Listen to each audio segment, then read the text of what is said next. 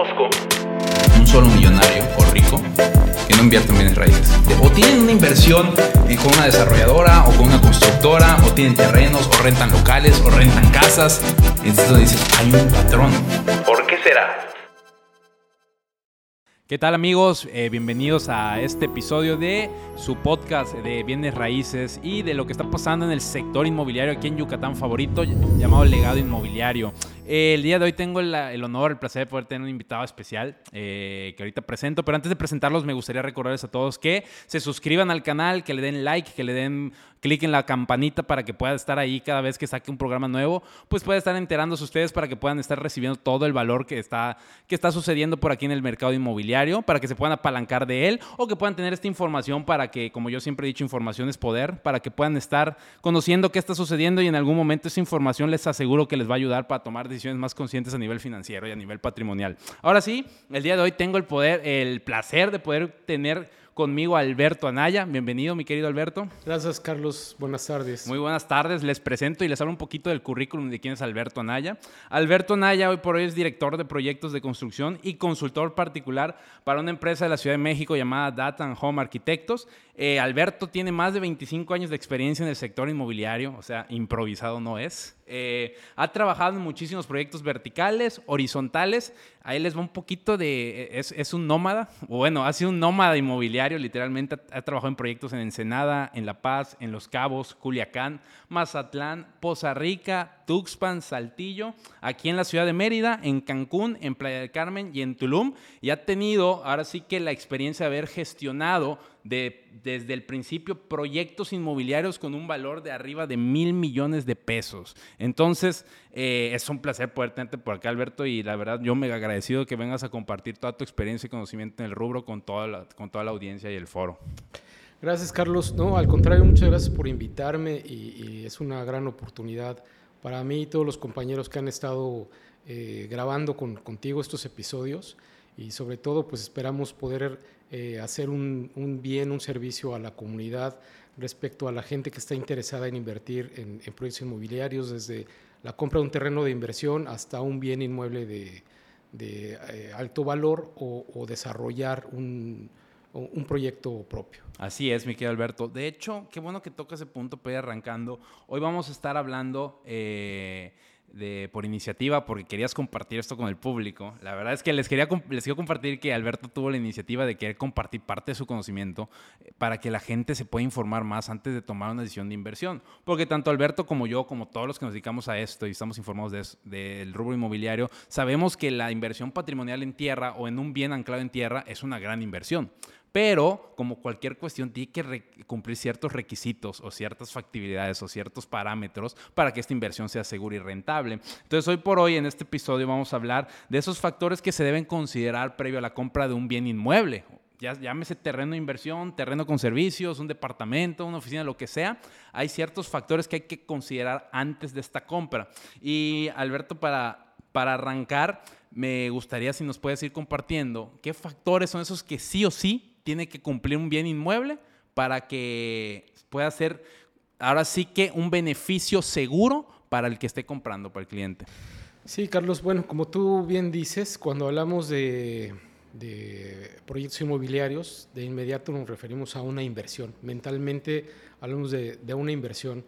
En este caso, eh, bien dándole seguimiento a tu canal, eh, pude notar que hablaban mucho sobre eh, los lotes de inversión, que es algo que se está dando ahorita aquí en, la península en general, no solamente en Yucatán, sino también en Quintana Roo.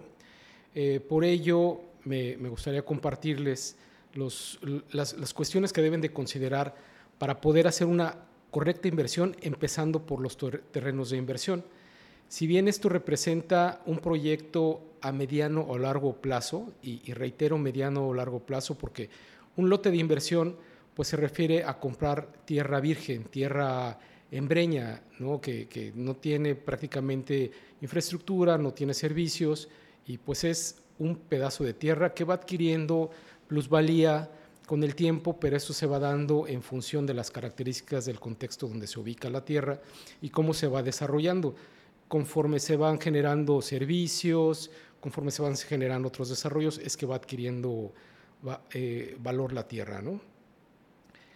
este valor eh, se refiere eh, o se da certeza a través de ciertas condiciones que deben de, ser legales, catastrales, ambientales y del propio desarrollo de, de la zona. Oye, Alberto, eh, ahorita que comentabas eh, con el crecimiento natural de la ciudad, fíjate que algo que surge de manera muy recurrente eh, y me ha pasado con muchos clientes, y creo que tu visión va a ser muy interesante al respecto, es que muchos tienen la duda cuando alguien está comercializando. Yo he tenido el privilegio de poder comercializar tanto terrenos de inversión como departamentos, casas. Al final, yo siempre he dicho que un bien inmueble es una inversión per se. O sea, un bien inmueble es una inversión. yo, le han le han llamado lotes de inversión para conceptualizar de alguna manera este nuevo, esta nueva industria, por decir de cierta manera, pero para mí son terrenos, como dices tú, vírgenes o en breña o terrenos semiurbanizados, y esos terrenos les han llamado terrenos de inversión. Pero ahora bien, eh, muchos clientes tienen la duda eh, o tienen como que eh, el miedo de que pues natural, ¿no? Oye, ¿cuándo se va a desarrollar? O sea, creo que es una pregunta muy natural y para eso creo que, o no sé qué opinas tú, y sobre todo tú con tu experiencia en tantas ciudades, hay que retrotraerse al pasado en varias ciudades que estuvieron en algún momento como hoy lo está Mérida, eh, o, hoy lo están ciertas ciudades de, Quintana Roo. ¿Cuál es tu visión al respecto? ¿Tú qué le dirías a un imposible inversionista que, que tiene intención de invertir pero tiene esta duda? O sea, ¿de realmente las ciudades sí se desarrollan y sí alcanzan estos polos de hoy terrenos vírgenes para que luego agarren valor o cómo lo ves tú? Pues es precisamente los temas que vamos a, platicar en este, en este episodio. Y contestando a la pregunta que no solamente tú, sino mucha gente se hace de cuándo se va a desarrollar o si se va a desarrollar, pues depende de, muchos factores. En primera, la ubicación de, la tierra. Y como les decía, hay que diferenciar lo que son lotes de inversión de terrenos urbanizados o semi-urbanizados. Los terrenos de inversión es un proyecto mínimo a cinco años. Sabemos que eh, en esa tierra va a haber movimiento hasta dentro de 5, 6, 7 años aproximadamente. Es cuando se va a empezar a desarrollar. Los lotes semi-urbanizados o urbanizados, pues prácticamente son proyectos que se entregan a dos o, tres años máximo. En cuanto te lo entregan, pues ya lo puedes empezar a construir. ¿Sí? Y normalmente en, en el contexto de Yucatán se hacen para lotes habitacionales unifamiliares. En el caso de Quintana Roo, como es Tulum, como es Playa del Carmen, también se hacen ese tipo de lotes eh, urbanizados para eh, desarrollar edificios, exacto, multifamiliares o eh, privadas, ¿no? Entonces los adquiere un desarrollador o un grupo de desarrolladores, pero ya tienen esa perspectiva de un proyecto a, mediano plazo. De acuerdo. Oye, eh, Alberto, ¿y a qué crees que se da la diferencia en el mercado, entre el mercado yucateco, meridano y el mercado de Quintana Roo con respecto a ese tipo de terrenos residenciales? ¿Por qué en Yucatán solo suelen hacerse eh, en este tipo de proyectos terrenos residenciales para casa, habitación y familiar? ¿Y por qué en Quintana Roo tiene una visión un poco más eh, amplia y pueden hacer proyectos mixtos o proyectos, o proyectos verticales en este tipo de desarrollos? ¿Has notado el por qué se da esta diferencia entre los mercados? Sí, aunque en, Mérida también hay eh, este tipo de, proyectos, en Yucatán en general. Estamos viendo ahorita proyectos verticales en la costa, en la zona de Telchac, en la zona de, Cisal, tal cual empezó Tulum, tal cual empezó Playa del Carmen en, aquel momento, pero todo responde al mercado, a la demanda, a, la absorción que hay en el momento, a las inversiones y al apetito que hay por la zona. Eh, si bien se sigue generando mucho movimiento en, el mercado, es evidente que, mucho de ese mercado se está trasladando a, Yucatán y estamos empezando a tener ese tipo de proyectos. Seguramente en dos o tres años vas a ver más terrenos de inversión para proyectos verticales en la zona de Techac, en la zona de Cisal, y al mismo tiempo se van a ir desarrollando. Por ahí tengo en mente varios que ya se están cocinando. Entonces, desde tu punto de vista, eh, qué, curioso que toques esos puntos sin haber platicado de zonas. Eh, tanto Telcha como Cisal son zonas de futuro desarrollo. Entonces, hoy por hoy, si tú tuvieras que, si tú le pudieras sugerir a alguien dos polos de inversión para especular en tierra como tal, hoy, digo, no, hay múltiples factores que hay que analizar, pero tú sí les dirías, échale un ojo si sale a Telchac, ¿no? ¿Por, qué motivo? Por supuesto. Son zonas que se han estado desarrollando eh, fuertemente, que tienen un, mercado potencial eh, muy agresivo y, planes a mediano y, no a muy largo plazo, ¿no? Eh, la tierra entró en una etapa de especulación, pero ahorita ya vemos varios proyectos que están iniciando con, con el desarrollo. Solo que sí hay que tener mucho cuidado y si me permites me gustaría empezar a hablar sobre esos temas específicos de los cuales la gente que va a invertir en terrenos de inversión o terrenos eh, eh, vírgenes. no con con, infraestructura debe de cuidar en primera eh, Charlie me gustaría comentar el tema de, las escrituras es, muy importante que cuando les ofrezcan un producto de este tipo eh, se cercioren de que el, el, eh, el, oferente cuente con las escrituras del terreno. A su nombre. a su nombre o al nombre de la persona moral que está constituido el, el, proyecto. Aquí, aquí me gustaría detener un momento. Entonces tú también sugieres que, o, o, sería de... Eh, tú, tú recomiendas que el desarrollador o el vendedor sea una persona moral y no una persona física. ¿O es indistinto, desde tu punto eso de vista? es indistinto. Hay diferentes estrategias fiscales para, para manejarlo. Normalmente se, se, maneja a través de una SAPI, que si quieres un poquito más adelante lo comentamos. Sí. Pero sin duda yo me pongo en el lugar de la gente que tiene el, el está prospectando comprar tierra, eh, que fue lo que tú me, me, preguntaste. Sí. lo primero que, que los invitaría es a revisar el orden jurídico empezando por las escrituras. Que aquí en Yucatán es muy sencillo gracias al INSEJUPI. Exactamente. Rápidamente se puede hacer una, revisión y, con toda la confianza eh, eh, bajo un, eh, con un broker profesional, pues tendría que dar a conocer esos documentos sin ningún eh, no, hay, no hay por qué esconderlos. No, debería haber mayor problema si un posible inversionista le pide al broker o al comercializador la información del folio catastral para verificar ante el Exactamente. El registro de la escritura. Así es. Exactamente. Y que, y que ellos puedan tener la certeza de que ese documento existe y que está registrado, que está libre, libre de, gravamen y se encuentra subdividido. Ok. Sí, eso a grandes rasgos es la, certeza jurídica que se debe de tener.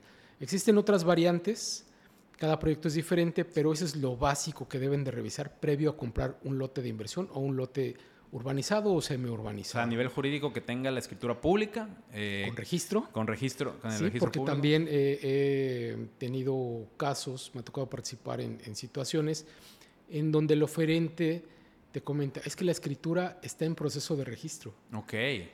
Pero... O sea, es decir, el notario no, no, no, no, ha, terminado el proceso para que, se, para que aparezca así es, pero en ese proceso de registro pueden suceder muchas cosas. Historias de terror me imagino que han sucedido Exacto. Entonces lo mejor es esperarse a que exista el registro de la, de la escritura, ¿no? Sí, siempre viendo el, el, el, el mayor cuidado para el inversionista, que al final eh, es el que puede quedar más desprotegido porque pues está poniendo muchas veces gran parte de su patrimonio en manos de un tercero, porque como tú y yo sabemos, obviamente invertir en tierra es una chulada, o sea, eso aquí en China, o sea, la tierra no pierde valor, la tierra gana valor al ser un bien finito, eh, pero sí, hay ciertas cuestiones que hay que cuidar para poder cuidar al cliente final. Y ahora bien, eh, en cuanto al tema, entiendo que ahorita que estamos hablando de esos requisitos o certezas o factibilidades básicas, debe cumplir un requisito que debe cumplir, perdón, un terreno para poder ser una, una fuente de inversión segura. Ah, estamos hablando de la certeza jurídica y entiendo que también hay una certeza catastral que cumplir. Es correcto. Hay mucho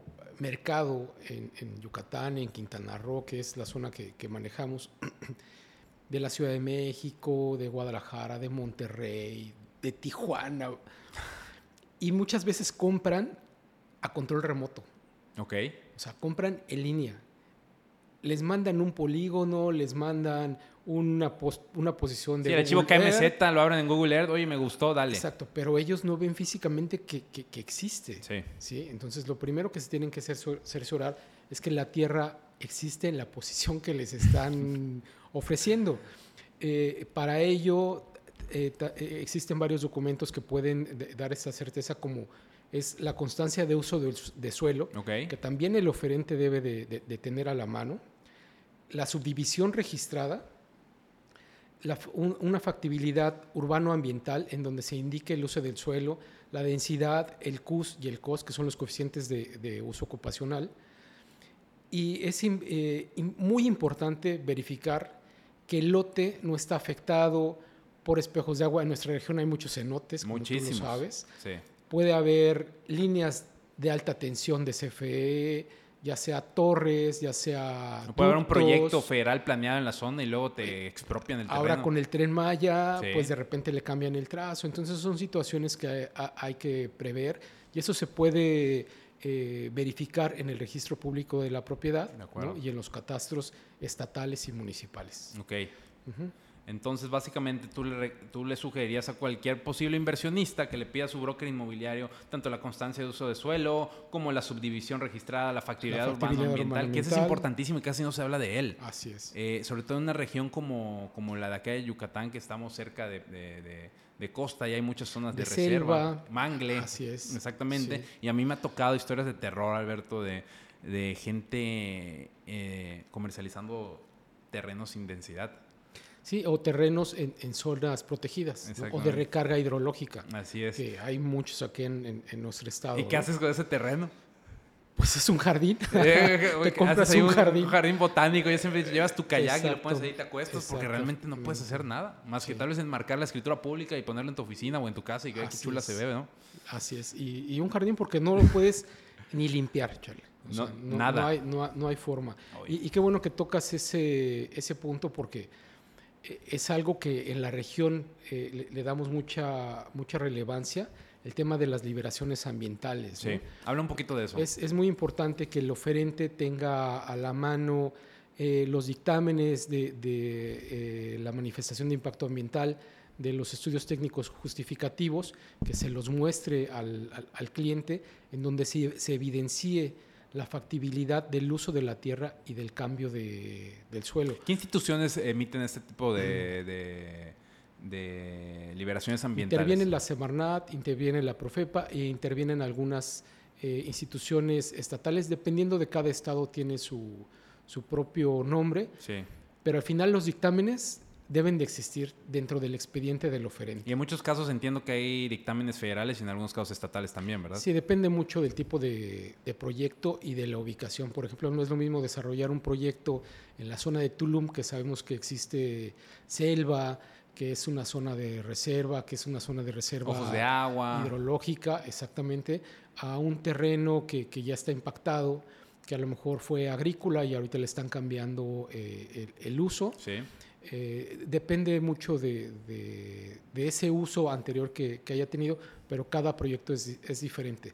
De cualquier forma, mi recomendación es que se le solicite al oferente eh, el- las fa- la liberación de las factibilidades ambientales ¿no? Y- y el uso de suelo. Y aparte de la liberación de eh, factibilidades ambientales y el uso de suelo, que el uso de suelo es importante validar que sea residencial, ¿no?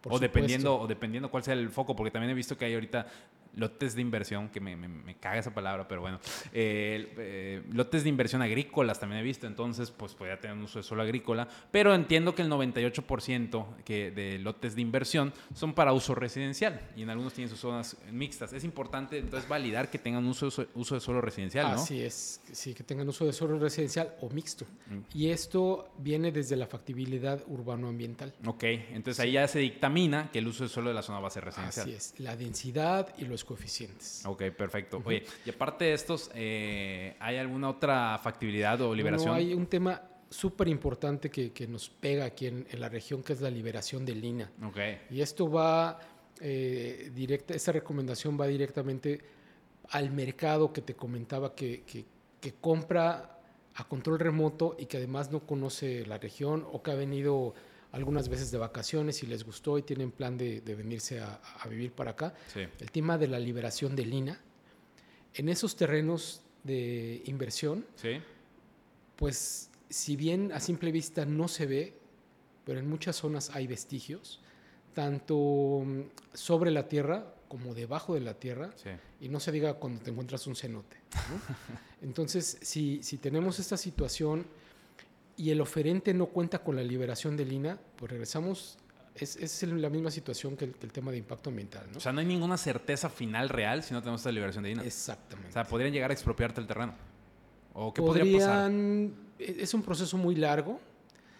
Eh, se tiene que hacer un proceso de, de investigación por parte del INA, un Ok. proceso de exploración, Sí. así ese es la- el, el- el nombre correcto, y, y después pues ellos dictaminan si se puede hacer el cambio de uso de suelo o te delimitan una parte en la cual no puedes afectar. De acuerdo. Sí, porque es una, una zona de rescate arqueológico. Sí, y al final yo creo que lo importante es que nadie quiere comprar problemas, ¿no? Nadie quiere, eh, o sea, al final un inversionista lo que quiere es invertir en la tierra, ya sea porque pues tiene una visión de vida o de, o de desarrollo futuro en esa zona, o porque lo ve como una mera eh, inversión financiera. Pero ¿quién quiere invertir en problemas? Los problemas al final cuestan a nivel eh, psicológico, emocional y monetario. Entonces, si estás haciendo la inversión, literalmente lo que quieres amortizar es la parte económica que estás pagando por lo que recibes y no problemas adicionales. Entonces entiendo que antes de realizar una inversión, o sea, yo lo que estoy entendiendo, Alberto, y si estoy mal, corrígeme de favor,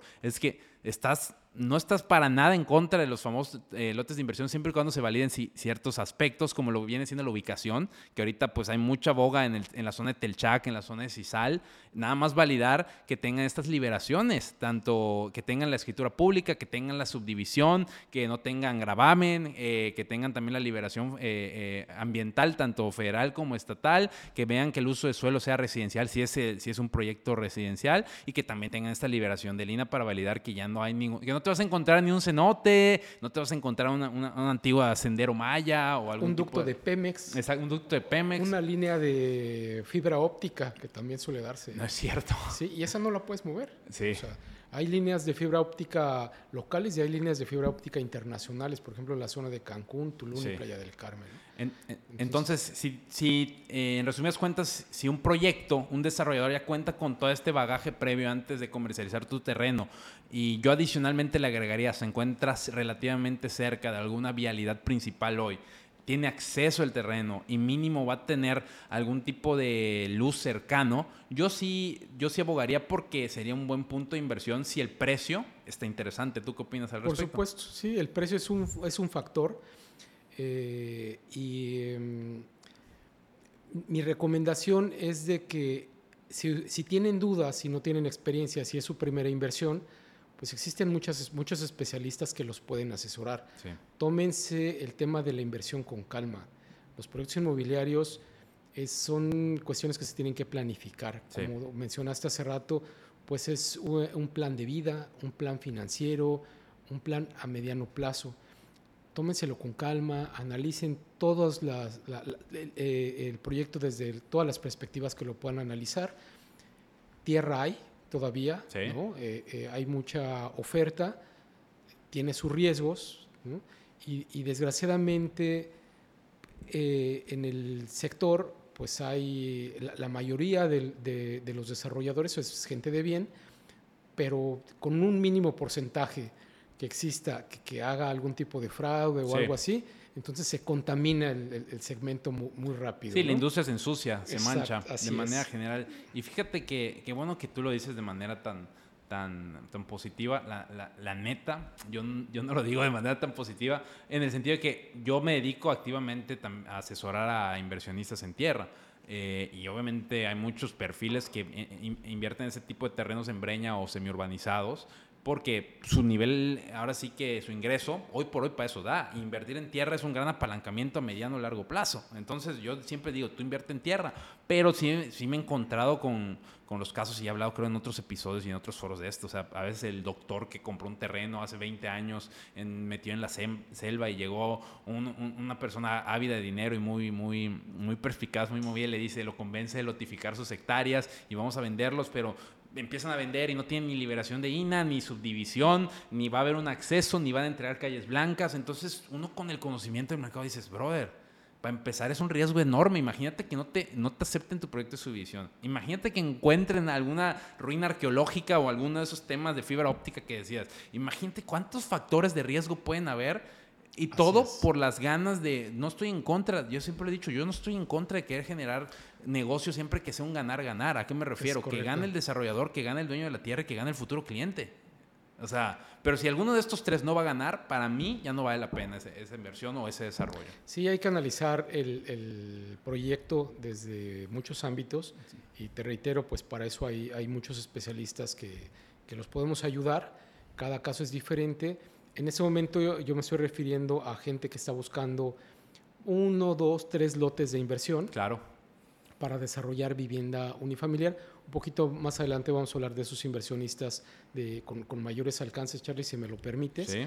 Pero eh, como, como último eh, factor dentro de esto, estos criterios que se tienen que revisar para la adquisición de lotes de inversión o lotes semi-urbanizados o lotes urbanizados, me quisiera referir al tema del contrato. Sí. Normalmente les dan un contrato preliminar que le llaman promesa de... de la famosísima de, de, promesa de compraventa. Así es, pero ¿para quién es la promesa? ¿no? Sí. O sea, es, así como a ti no te gusta el, el, término de lotes de inversión. A ti no te gusta el término de promesa de compraventa. Y, y jurídicamente así está constituida, Sí. pero, pero pues te pones a reflexionar y dices, ¿para quién es la promesa? ¿Para el cliente o para el broker? ¿no? Sí. Para, para, el, para el comprador. ¿Y a qué conclusiones has llegado? Entonces, eh, desde la promesa de venta ya, ya hay una relación legal que toca los ámbitos civiles, los ámbitos mercantiles, incluso los ámbitos penales. Un poquito más adelante vamos a hablar de eso. Pero es, es necesario que el, el promovente, primeramente verificar que el promovente esté legal- legalmente constituido. El promovente es el vendedor, el, ve- desarrollador. El vendedor, ah, Ok. exactamente.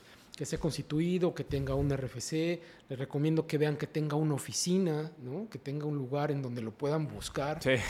Eh, que cuente, que sea una persona física con actividad empresarial o una persona moral, que te- como te decía, normalmente son SAPIs, que el- la escritura de la que hablábamos hace rato concuerde con el nombre de, de- de la empresa o del proyecto, que haya una correspondencia y no esté la escritura a nombre de un particular y, y el, el contrato salga a nombre de otra persona Sí, que en la moral. escritura no está el nombre de Juanita Chan y el desarrollador se llame Terrenos Yucatecos. Exactamente, ¿no? Ok. porque ya empieza a haber ahí una, una discrepancia.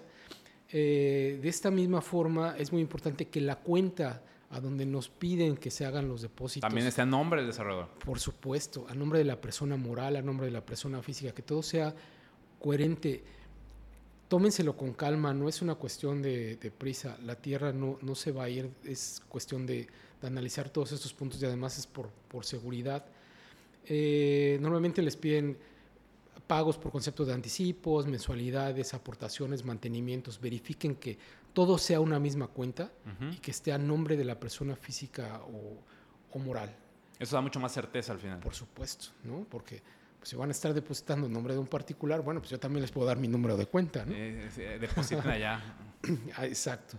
Bueno, dentro de esta promesa de venta, o en su momento el contrato de compra-venta, se debe des- describir perfectamente el polígono con su ubicación, coordenadas terrestres, linderos y colindancias y si tiene alguna afectación. Sí.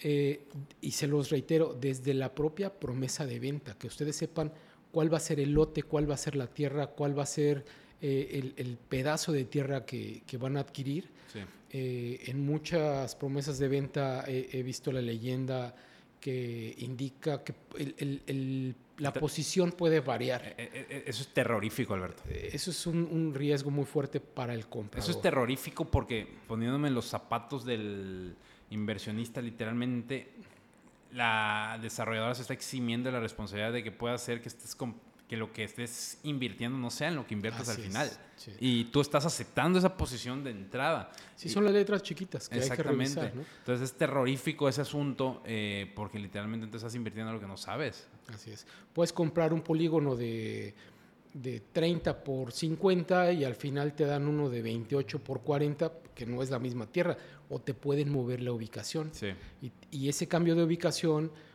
eh, conlleva otras situaciones, como puede ser otro uso de suelo, que cambie eh, en cuanto al tema de, la factibilidad ambiental, que ya no sea factible de desarrollar. Entonces hay que tener certeza de lo que uno está adquiriendo desde el principio. Y si vienen de- desde fuera, pues también hay gente que, nos dedicamos a verificar esa- esas situaciones y hablar con, los promotores, con los brokers y con los promoventes. Que al final los, los brokers y los promoventes, Charlie, como, eh, tú, tú lo, lo señalaste, ellos lo que quieren es desplazar, vender, colocar. ¿sí? Y, y saben que, que un porcentaje de las ventas les van a cancelar, se les va a caer, pero entre más manejen, Claro. pues su, su certeza es, es mayor. Entonces, sin ningún empacho es que se les debe de pedir toda esta documentación. Y estoy totalmente de acuerdo contigo y fíjate que yo eh, en lo que dijiste concuerdo. O sea, creo que un gran porcentaje de los comercializadores o brokers tienen como primera prioridad desplazar, tener una absorción muy alta de, sus proyectos de manera muy ágil y se olvidan del fondo, o sea, de las formas y, y, solo ponen como prioridad moverlo muy rápido.